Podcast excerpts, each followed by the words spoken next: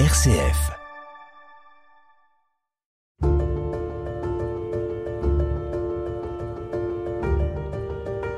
Quand on s'intéresse à l'histoire en général, on croise immanquablement l'histoire du christianisme et de personnages hors du commun. Après eux, quelque chose de fondamental avait changé. Je vous propose de découvrir ces grandes figures dans cette série de podcasts avec des spécialistes qui ont mené des travaux parfois de longue haleine pour retracer la vie de ces chrétiens qui ont changé l'histoire.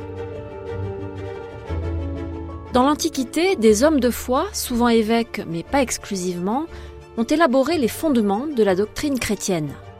On les appelle les pères de l'Église et parmi eux il y a Irénée, évêque de Lyon à la fin du IIe siècle. Le diocèse de Lyon conserve précieusement ses reliques dans la crypte de l'église Saint-Irénée, mais son rayonnement va bien au-delà de la capitale des Gaules, car Irénée est l'un des premiers théologiens. S'il a marqué l'histoire, c'est parce qu'il est l'auteur de plusieurs traités et que l'un d'entre eux, intitulé Contre les hérésies, constitue un document majeur de l'histoire de l'Église. Paul Mattei est professeur émérite de langue et littérature latine de l'Université Lyon 2 et il est spécialiste d'Irénée de Lyon. Il nous fait découvrir ce personnage étonnant.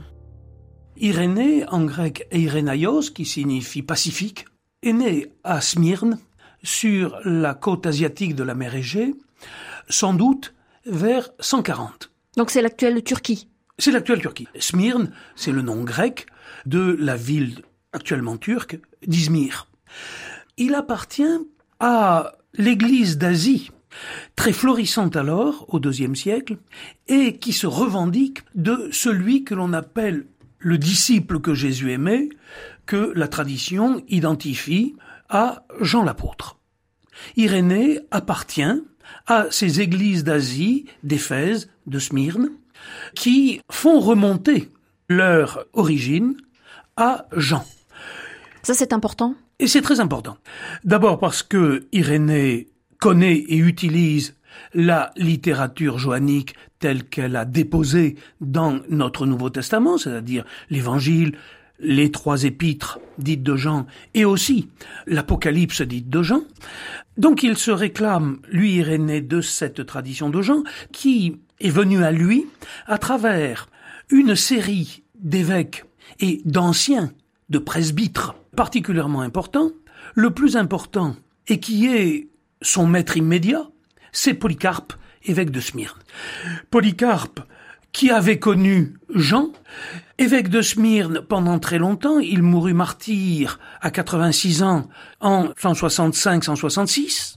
Donc il appartient à la génération qui suit immédiatement celle des apôtres. Et Polycarpe, par ses écrits, par son martyr, est vraiment l'une des grandes lumières de l'Asie joannique. Donc on voit qu'il y a une suite directe. Absolument. Et vous avez parfaitement raison d'insister sur cette notion de suite, c'est-à-dire de tradition ou de succession, car cela a une importance cardinale dans la pensée d'Irénée. Une anecdote qui peut être amusante pour nos auditeurs. Irénée dit qu'il se souvient très bien de ce que Polycarpe faisait, alors que lui, Irénée, était enfant, ce que Polycarpe faisait quand il entrait, quand il sortait, quand il enseignait, quand il parlait, et ajoute Irénée, qui est alors un vieillard, je me souviens mieux de cela que de ce que j'ai fait hier. C'est un phénomène que nous connaissons tous, surtout pour les personnes qui ont mon âge.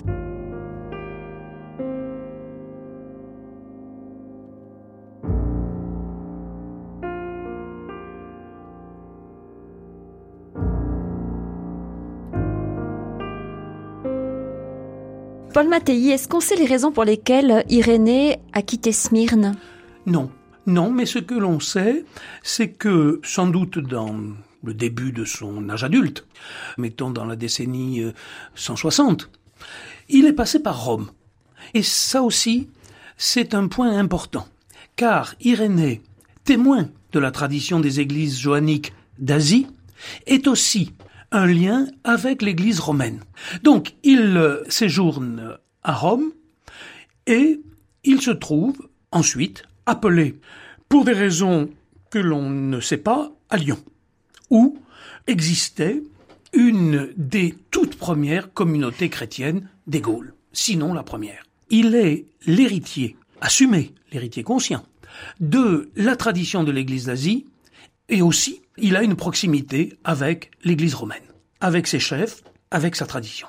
Alors vous avez déjà commencé à évoquer les différences qu'il peut y avoir dans la manière de vivre les rites et de vivre la foi, de la comprendre de la part de ces diverses communautés. Est-ce qu'on peut aller jusqu'à dire qu'il y a quelquefois des conflits, que ces communautés euh, ont du mal à se comprendre, ou qu'il y a des échanges entre elles à travers ces personnes qui les visitent et qui ensuite vont ailleurs? En tout cas, différence. Parce que les communautés dépendent d'apôtres de la fondation desquels elles se réclament. Il peut y avoir des différences, en particulier dans la fixation de la date de Pâques. Il se trouve que les communautés d'Asie, se référant à Jean l'apôtre, célébraient la fête annuelle de Pâques comme le font les Israélites, c'est-à-dire lors de la première lune de printemps, le 14 du mois juif, du mois hébraïque de Nisan, quel que soit le jour de la semaine, de notre semaine, où tombait ce 14 Nisan. Alors que l'Église romaine, par exemple, célébrait Pâques le dimanche suivant, ce qui est la coutume actuelle. Toujours actuellement. Il était gênant que, dans ce qui était devenu la fête majeure du calendrier naissant des églises chrétiennes, il, y, ait une telle euh, absence d'unité. Et donc, longtemps, les églises sont restées sur la position sans plus de difficultés. Ce n'est qu'un peu plus tard, dans les années 180, donc Irénée est déjà à cette époque-là évêque de Lyon, que l'évêque de Rome, Victor, décide qu'il n'y a que la tradition romaine qui vaille. Et il s'apprête à excommunier les églises d'Asie, ce qui était une très grande nouveauté. Et Irénée s'est entremis pour rétablir la communion et la paix entre l'église romaine et les églises asiates. Irénée le bien nommé. Donc, Irénée le bien nommé. D'ailleurs, c'est un jeu de mots qui a souvent été fait. On le trouve par exemple chez Bossuet. Irénée, euh, fidèle à son nom, a fait la paix entre les églises. Voilà.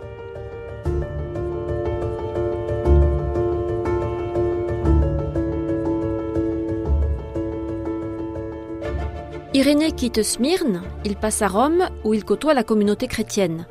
Les motivations de ces déplacements sont très probablement d'ordre missionnaire. Puis on le retrouve à Lyon, où les chrétiens subissent des persécutions.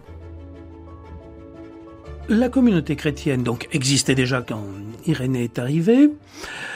On la connaît par un événement euh, malheureux ou heureux du point de vue spirituel, je ne sais pas comment il faut dire, c'est la persécution de 177. Nous avons sur cette persécution de 177 une lettre écrite par les euh, Lyonnais et les Viennois, car les, il y avait aussi quelques chrétiens à Vienne, envoyés justement à leurs frères d'Asie. Et cette lettre, qui nous a été conservée par Eusèbe de Césarée, c'est un document extrêmement important, nous rapporte par le menu les, événements. de 177. On a euh, un certain nombre de noms de personnages chrétiens. Le nom de l'évêque, appelons-le ainsi, le vieillard Potin, nonagénaire, qui meurt dans sa prison des mauvais traitements qu'on lui a infligés. Potin, Poteinos, lui aussi vient d'Asie, et c'est peut-être la raison pour laquelle Irénée est passé de Rome à, Lyon. à Lyon. On a donc un certain nombre de personnages qui ont des noms grecs, qui semblent venus là sans être euh, lyonnais d'origine. Cependant, il faut peut-être éviter une euh, petite erreur. Il se trouve que beaucoup plus tard, c'est au VIe siècle, l'historien Grégoire de Tours, dans deux de ses écrits, se fait l'écho d'une liste des euh, martyrs de Lyon de 177. Les noms des martyrs tels que Grégoire de Tours les rapporte au VIe siècle sont souvent des noms en réalité latins. Si bien que lorsqu'on dit la première communauté lyonnaise, celle de 177, c'est une communauté euh, d'immigrés venus d'Orient, etc. C'est peut-être pas tout à fait vrai. la communauté, qui ne devait de toute façon pas être très importante, est sans doute plus mélangée que on ne croit l'apercevoir à travers la lettre des, euh, des martyrs.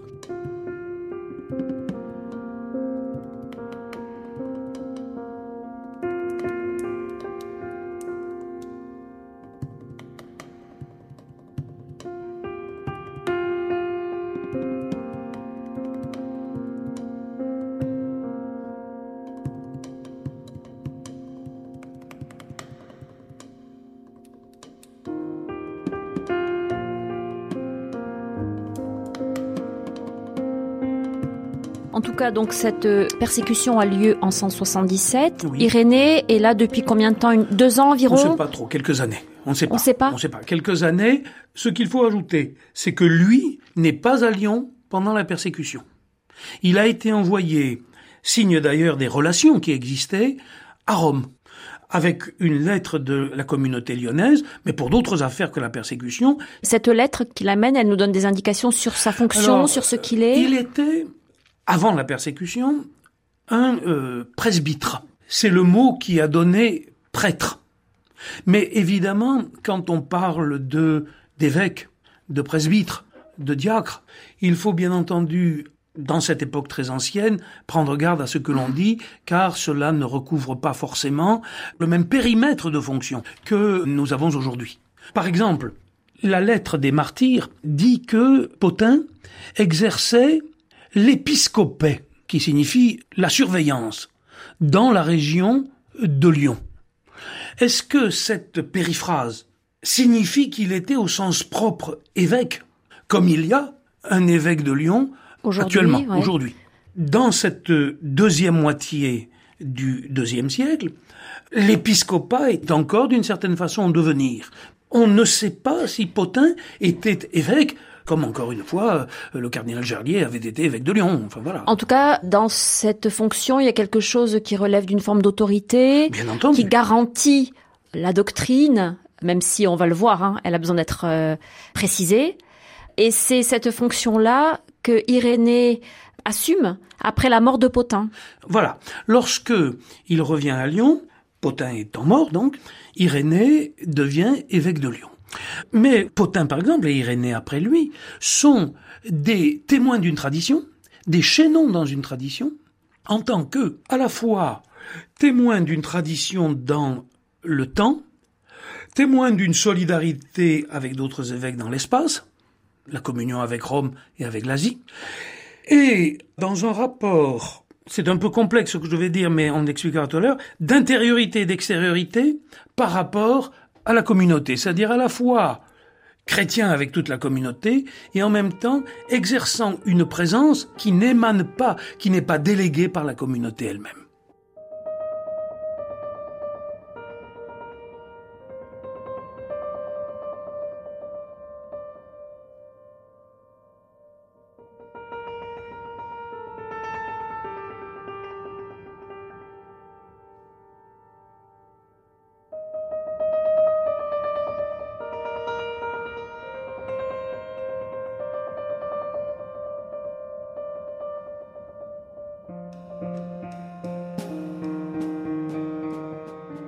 D'un point de vue strictement géographique, euh, nous sommes sur la colline de Fourvière à Lyon. Les studios de RCF sont euh, situés là. Il se trouve que juste à, côté de nous, là, sur la, même place, se trouve l'église Saint-Irénée avec une crypte dans laquelle sont conservées les, les reliques d'Irénée. C'est dans ce quartier-là que Irénée vivait On sait quelque chose de ça? On n'en sait rien. On n'en sait rigoureusement rien. Euh, ce qui est ici, c'est-à-dire sur euh, euh, cette colline, ce sont des choses au mieux de l'Antiquité tardive, du au Moyen Âge. En réalité, il faut bien se représenter ce que pouvait être cette communauté. C'est quelques dizaines, quelques centaines au maximum de personnes. Ils se réunissaient dans des maisons il faut se représenter que, à l'époque dont nous parlons, il n'y a pas d'église. Peut-être y a-t-il un logement de l'évêque. Peut-être que dans ce logement, mais pour le deuxième siècle, on peut en douter, il y a une grande salle dans laquelle on peut se réunir. Mais en réalité, cette petite communauté se réunissait dans le grand salon, si j'ose dire, d'un des membres les plus fortunés. Et quand elle se réunissait, c'était pour quoi faire? Ah ben, se réunissaient pour les gestes essentiels d'une vie sacramentelle chrétienne ou d'une vie de prière chrétienne, au moins une fois l'an, les baptêmes, et puis au moins une fois par semaine, l'Eucharistie. Et naturellement aussi d'autres réunions de prière qui n'étaient pas forcément eucharistiques. Sous la direction de l'évêque, sous la direction d'un ancien, sous la direction de quelqu'un qui n'était revêtu d'aucun ministère ordonné. Les laïcs euh, font très bien ce, travail sans doute de direction ou de prédication à l'époque d'Irénée. Quelle langue parlait-il, Irénée? Irénée parlait grec. Il a écrit son œuvre en grec. Est-ce que, vivant ici en Gaule, au milieu de populations latinophones, il a été amené à parler latin? Oui. Je suppose que quand il allait acheter son pain, il le demandait en latin. Est-ce qu'il a été amené à prêcher en latin ou à faire de la catéchèse en latin? Pourquoi pas, mais nous n'en savons rien.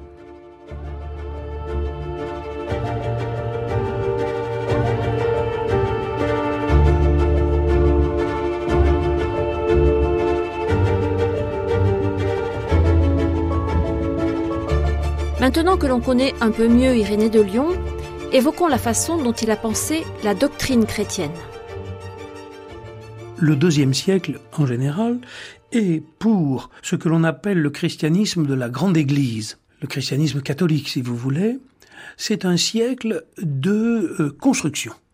Il faut que ces jeunes communautés se construisent à la fois du point de vue dogmatique et ce qui va de pair du point de vue institutionnel, avec en particulier la création, la naissance et l'affirmation de l'épiscopat qui justement joue ce double rôle, à la fois de direction et en même temps un rôle doctrinal. Donc le deuxième siècle, pour ces communautés dites de la grande église, grande église c'est un terme qui est emprunté par les historiens modernes à un polémiste païen de l'Antiquité. Et c'est pour distinguer ces ces églises qui forment l'Église catholique, de groupes plus ou moins dissidents dont nous allons reparler. Donc là, on est en, phase d'élaboration, en fait. Ah oui, on est dans une phase de construction. On est dans une phase de double construction, encore une fois doctrinale et institutionnelle, les deux allant de pair, parce que ce jeune christianisme en voie d'affirmation de son orthodoxie, il doit se poser, et même s'opposer, à trois formes de contestation.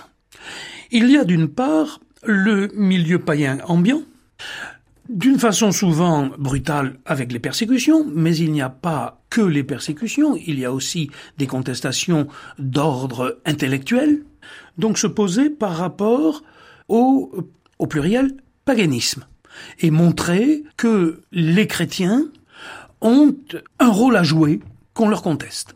Il faut se poser aussi par rapport à ce qui est la matrice, le milieu de naissance du christianisme, qui est le judaïsme. La nouveauté chrétienne, la nouveauté du Christ, par rapport à la révélation de ce que l'on appelle dès cette époque l'Ancien Testament. Problème qui avait été celui de la génération apostolique, problème qui avait été celui de Paul l'apôtre, mais que naturellement les générations suivantes héritent à leur tour. Et il faut donc situer la nouveauté chrétienne par rapport à cet héritage. Judaïsme. Troisième euh, opposition. Et la troisième opposition, c'est ce que les gens de l'époque commencent à appeler les hérésies, et qui ressortissent essentiellement à ce que l'on appelle la gnose, le gnosticisme. La gnose alors, qu'est-ce que c'est? Le mot grec gnosis signifie connaissance. Connaissance de la part de celui qui s'en réclame, de celui qui a fait l'acquisition de cette connaissance, de ce que le monde dans lequel nous vivons, monde matériel, monde corporel, monde social, ce monde-là est un monde mauvais, condamné, où tout va de travers. Ce monde, dans toutes ces, comme on dit aujourd'hui, dans tous ces compartiments, le gnostique s'en ressent étranger. Il sait c'est là le fond de sa connaissance, qu'en réalité, il est une parcelle du monde d'en haut, du monde céleste et même supracéleste, tombé dans tombé euh, dans ce désordre. Et il faut s'évader de ce monde mauvais. Ça, c'est pas chrétien?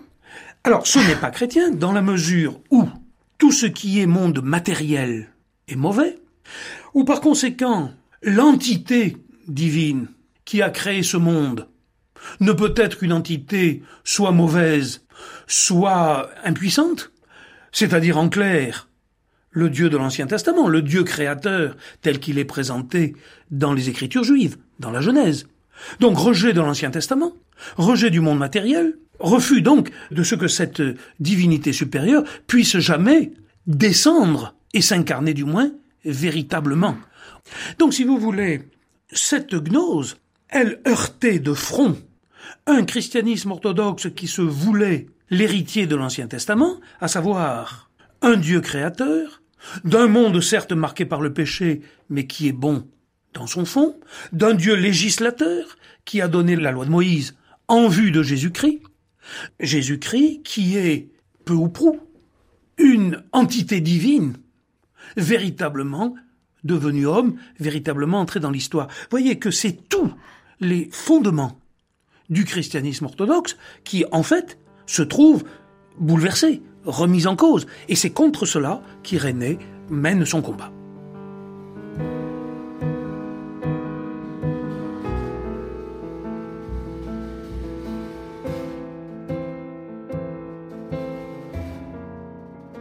C'est là qu'Irénée entre en scène parce qu'il lutte contre cette gnose.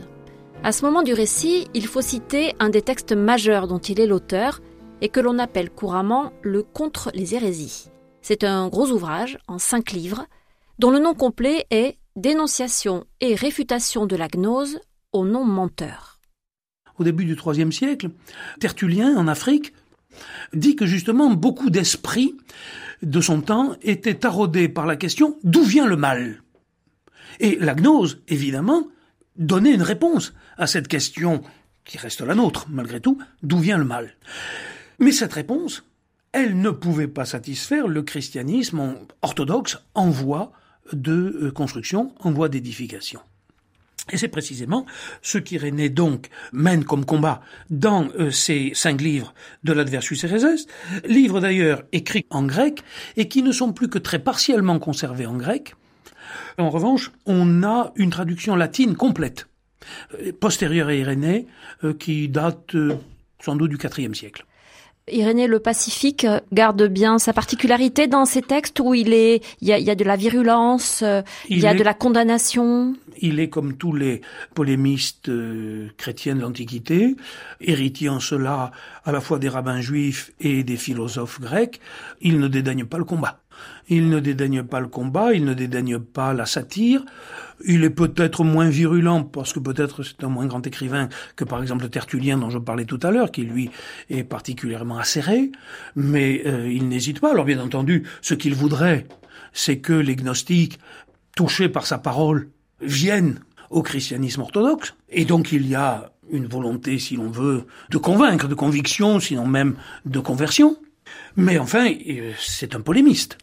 Le deuxième ouvrage, Démonstration de la prédication apostolique, c'est un livre qui euh, également porte sur la, gnose et essaie de la démonter. C'est plus exactement la démonstration de la vérité des Écritures depuis les origines jusqu'à Jésus-Christ. Le Dieu créateur, le Dieu législateur, le Dieu qui envoie son Fils pour s'incarner et pour accomplir l'histoire. Resituons les textes au moment où Irénée est évêque de Lyon.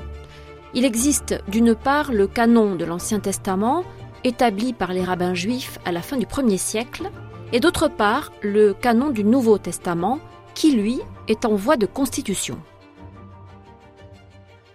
Le canon du Nouveau Testament actuel est formé des quatre évangiles, des actes des apôtres, des épîtres, épîtres pauliniennes et épîtres catholiques, et puis de euh, l'Apocalypse de Jean.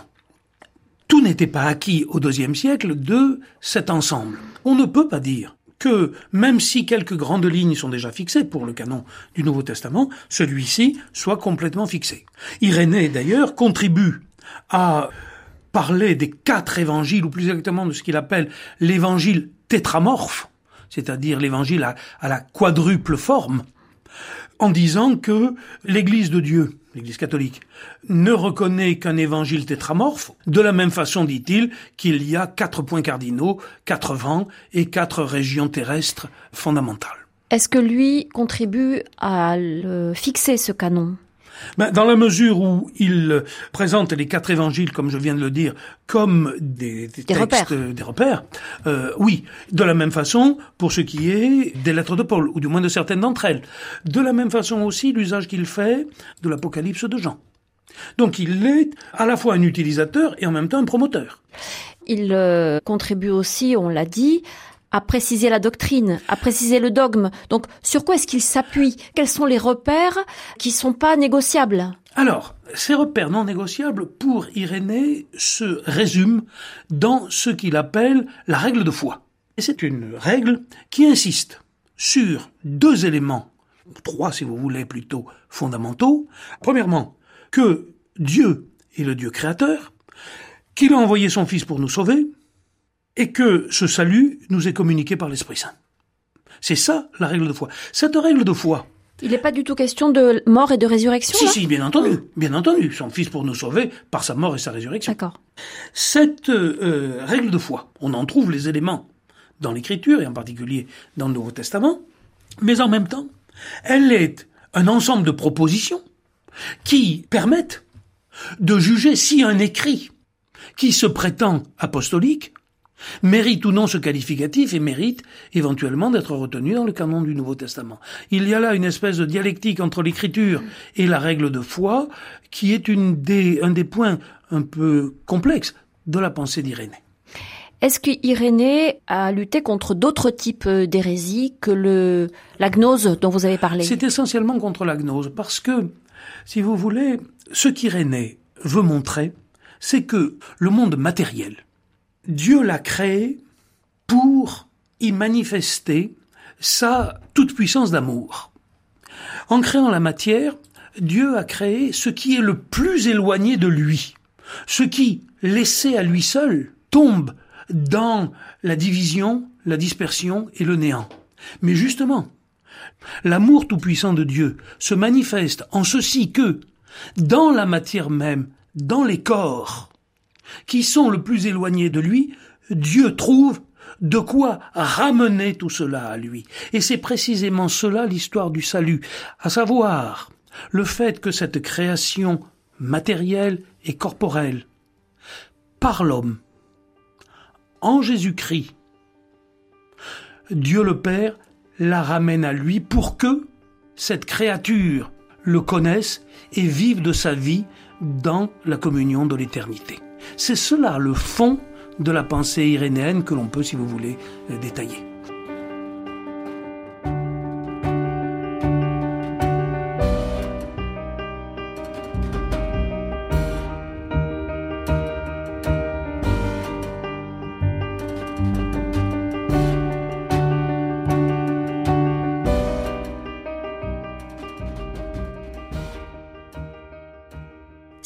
Pensée s'élabore et se précise face à la gnose au IIIe siècle, elle constitue aujourd'hui un des fondements de la pensée chrétienne parce qu'elle ouvre de très larges perspectives.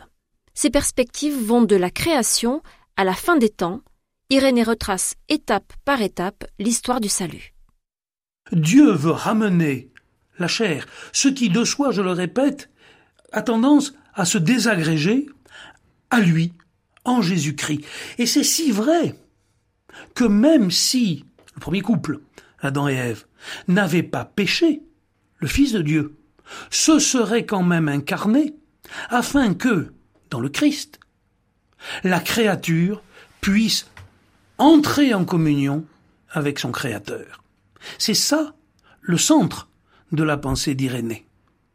Avec cette formule que l'on cite toujours mais qu'il faut citer complètement, la vie de l'homme, c'est la gloire de Dieu. La gloire de Dieu, c'est l'homme vivant. Précisément, l'homme est fait par le Christ dans l'esprit pour retrouver dans la communion la vie du Père. Alors si lui a essentiellement lutté contre la gnose, est-ce que ses écrits vont servir plus tard à lutter contre d'autres formes d'hérésie? Parce que tout au long de l'histoire de l'Église, des doctrines peut-être un peu déviantes vont apparaître. Alors, ça sert de socle? Alors, il a été lu en grec, par exemple au début du IIIe siècle, une vingtaine d'années, une trentaine d'années après, euh, par Tertullien en Afrique. Même si Tertullien parlait et écrivait latin, il connaissait parfaitement le grec. L'œuvre d'Irénée a été traduite dans d'autres langues que le grec, en arménien, en latin. Et donc, c'est la preuve d'une diffusion. On a des euh, traces de l'utilisation euh, d'Irénée par les pères du IVe siècle, que ce soit en grec ou en latin. On pense à Athanase à Alexandrie, on pense plus tard à Augustin euh, en Afrique. Ce qui est vrai, c'est que les combats d'Irénée, immédiatement contre la gnose, euh, ont laissé la place à d'autres combats. Mais il reste cependant que la méditation d'Irénée sur l'histoire du salut, sur cette préparation qu'est l'Ancien Testament, sur le fait que Jésus-Christ vient récapituler toutes choses, reprendre en lui et renouveler toutes choses pour les porter à leur achèvement. Il l'utilise. Il l'utilise, bien sûr, récapitulation, oui, c'est un, c'est un terme central dans sa, dans sa terminologie et dans sa pensée, un concept central dans sa pensée. Tout cela, naturellement, est devenu le bien commun. Même si la tradition ultérieure, surtout en, latin, dans les milieux latins, a mis l'accent sur d'autres problèmes par la force des choses. Mais euh, ce que nous, nous pouvons dire, en sautant par-dessus les siècles, pour en arriver au XXe et au XXIe siècle, c'est que ce que l'on découvre chez ce vieil auteur, c'est une perspective extrêmement large, dans laquelle est envisagée la bonté et le salut de l'élément matériel que trop souvent l'histoire chrétienne a été amenée à déprécier. Le fait que l'incarnation est le sommet de l'histoire, sommet qui se serait produit même si Adam n'avait pas péché. Et donc, notre siècle, qui a eu du goût, et qui a encore du goût pour les grandes constructions de philosophie de l'histoire, plus ou moins frelatées, plus ou moins avortées. Mais on pense aux grandes constructions hegeliennes, marxistes, etc. On pense aussi évidemment à Teilhard de Chardin. Notre siècle a pu trouver dans Irénée un type un peu semblable, de même vision globale depuis la création jusqu'à l'éternité, à travers les étapes d'une histoire qui est centrée en Jésus-Christ, qui en est, pour employer, puisqu'on vient de parler de de Chardin, le point alpha et le point oméga.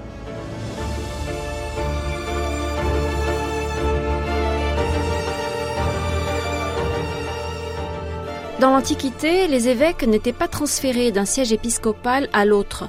D'ailleurs, les transferts étaient rares et mal vus parce que l'évêque était considéré comme l'époux de son Église. Alors on l'a dit, Irénée arrive à Lyon en 177, il y est fait évêque, et on considère qu'il y est resté pendant une vingtaine d'années, jusqu'à la fin du IIIe siècle. Irénée revient à Lyon après 177, il y est fait évêque, et il a dû rester évêque de Lyon pendant une vingtaine d'années, jusqu'au début du IIIe siècle. Ce que euh, Grégoire de Tours, dont nous parlions tout à l'heure, dit par deux fois, euh, c'est qu'il a fini martyr au début du IIIe siècle. Rien n'est moins sûr. On ne sait pas comment il est mort. Aucune trace, notamment archéologique, n'a été retrouvée à Lyon. Absolument pas, du moins remontant à cette époque-là. Les choses que l'on a, ce sont des choses beaucoup plus tardives, évidemment. Donc euh, de cette époque-là, non, pas du tout. Donc on peut penser qu'il a vécu, pour euh, redire des dates, grosso modo de 140 euh, à 210, quelque chose comme ça. Et on est à peu près sûr qu'il est mort à Lyon. Oh oui, oui, oui. En tout cas, il est mort en tant qu'évêque de Lyon. Garantir qu'il soit mort à Lyon, ça naturellement. Ça, on, ne le sait pas non plus, on peut rien garantir. Il est fait partie des pères de l'Église. Qu'est-ce que ça veut dire? Il y a des critères, d'ailleurs assez souples. Quels sont-ils ces critères? Le premier critère, c'est d'être un écrivain chrétien de l'Antiquité, c'est-à-dire, disons, début du deuxième siècle, ou fin du premier siècle, jusque au septième siècle, on va dire. Deuxièmement, un écrivain qui a laissé des œuvres dans lesquelles l'orthodoxie est défendue et euh, explicitée. Quand on dit orthodoxie, il faut bien prendre garde à ce que l'on dit. Il est évident que chez un écrivain du deuxième siècle ou du troisième siècle, on n'exigera pas euh, la définition euh, de la christologie de Chalcédoine en 451. Il y a évidemment des variations dans euh, les formulations, dont les siècles passés s'effrayaient beaucoup, au nom de la perpétuité de la foi catholique, mais dont il ne faut pas s'effrayer. Une orthodoxie entendue au sens large. Autre critère Et le dernier critère, c'est la sainteté de vie. Dont la réputation, dont la réputation, voilà, qui sont morts bonne. en odeur de sainteté, et en tant que, lorsqu'ils étaient évêques, pères de leur peuple, si vous voulez. Et cette expression père de l'Église, ça veut dire qu'ils ont contribué justement à la façonner, cette Église, à en façonner la doctrine, les Tout dogmes. À fait. Tout à fait, car ils appartiennent à des siècles de formation du christianisme. Ce sont des personnages fondateurs. Et le mot père, dans la tradition judéo-chrétienne, euh, c'est tout un ensemble de connotations de vénération, d'autorité, de création, et de paternité, d'ancienneté. Voilà, c'est tout cela que dit le mot père de l'Église. Père et père de l'Église.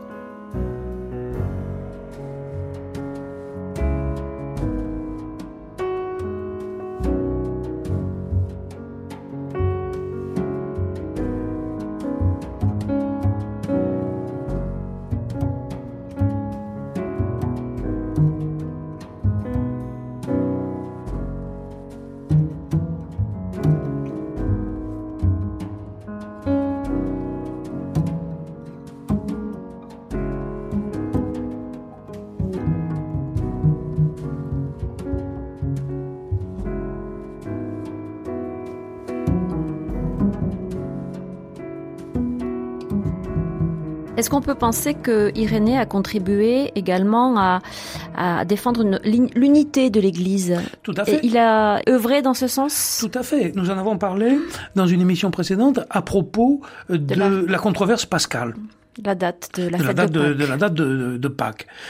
Il se veut le témoin de la tradition. Pour lui, ce qu'il écrit, ce qu'il couche sur le papier, ce qu'il défend, c'est la tradition venue du Christ, transmise par le Christ à ses apôtres, transmise par les apôtres aux églises qu'ils ont fondées et aux évêques qu'ils ont institués à la tête de ces églises.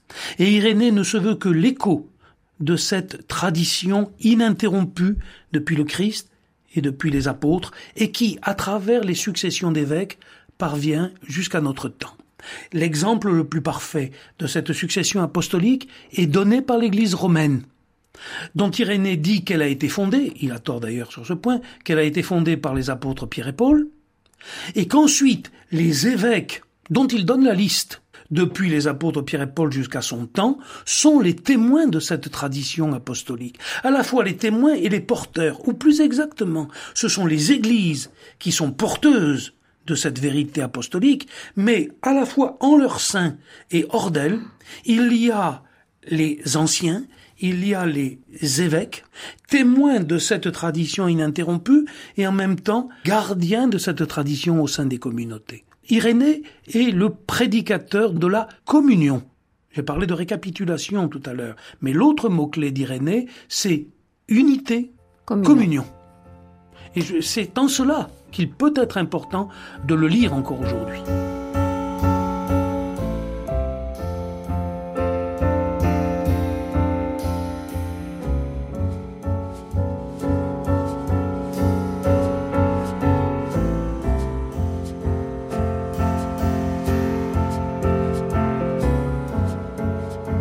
Qu'il est moderne, Irénée Paul Mattei C'est une question un peu piège que vous me posez là. Euh, d'abord parce que, euh, vous le savez puisqu'on en a parlé en antenne, euh, ce mot moderne, je le trouve un peu piégé justement. Il a des choses à dire à notre époque, sensible justement à la création matérielle, et à une histoire du salut qui se déroule par étapes dans le temps. Donc il y a là quelque chose qui nous parle. Mais il faut bien quand même dire. Alors on parle souvent le renouveau patristique, et ici à Lyon, les sources chrétiennes en sont le bon témoin, bien entendu. Mais il ne faut pas oublier quand même que ces auteurs sont éloignés de nous, c'est une banalité que de le dire, par 15, 16 ou 17 siècles. Et que le monde d'Irénée n'est pas le nôtre. Qu'Irénée, par exemple, pense que à la fin des temps, le Christ reviendra en majesté, ressuscitera les, seuls justes, et pendant mille ans, vivra avec eux sur la terre un règne de félicité avant le jugement dernier et l'accès au royaume de Dieu. Nous ne sommes plus millénaristes. Nous ne pensons plus qu'il y aura ces mille années qui seront mille ans de félicité matérielle extraordinaire comme le pensait la tradition asiate et Irénée à sa suite. Donc, si vous voulez, il y a des parties qui sont vieillies, même si on comprend le millénarisme d'Irénée, qui est très beau en son sens, dans son fond. Il s'agit de la créature qui vit avec son créateur. Mais c'est à remettre dans un contexte. Mais c'est à remettre dans un contexte. D'un point de vue purement littéraire, ce sont de beaux textes? Ce n'est pas un très grand écrivain. D'autant plus que nous le lisons en traduction de traduction.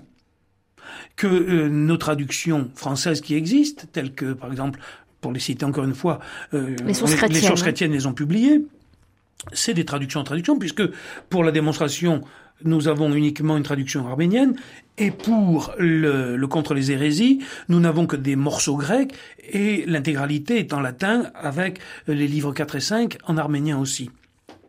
Donc, ce n'est pas un très très grand écrivain, mais néanmoins, il y a au-delà, il est clair, il n'est pas difficile à comprendre. Il, ne jargonne pas, sauf quand il présente les, euh, les écoles gnostiques, où là, évidemment, il fait appel, pour s'en moquer d'ailleurs, à euh, des choses techniques de ces, entre guillemets, hérésies.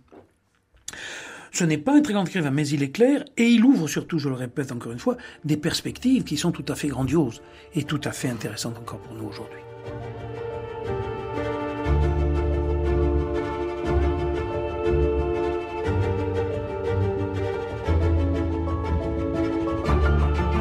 Vous venez d'écouter Ces chrétiens qui ont changé l'histoire, un podcast produit par RCF qui vous propose pendant le carême de redécouvrir le parcours hors norme de grandes figures chrétiennes. Les épisodes sont disponibles sur notre site rcf.fr et sur toutes les plateformes tous les mercredis à 7h. Pour nous aider à faire connaître le podcast, n'hésitez pas à laisser votre avis, à le commenter et à le partager. Bonne écoute et à bientôt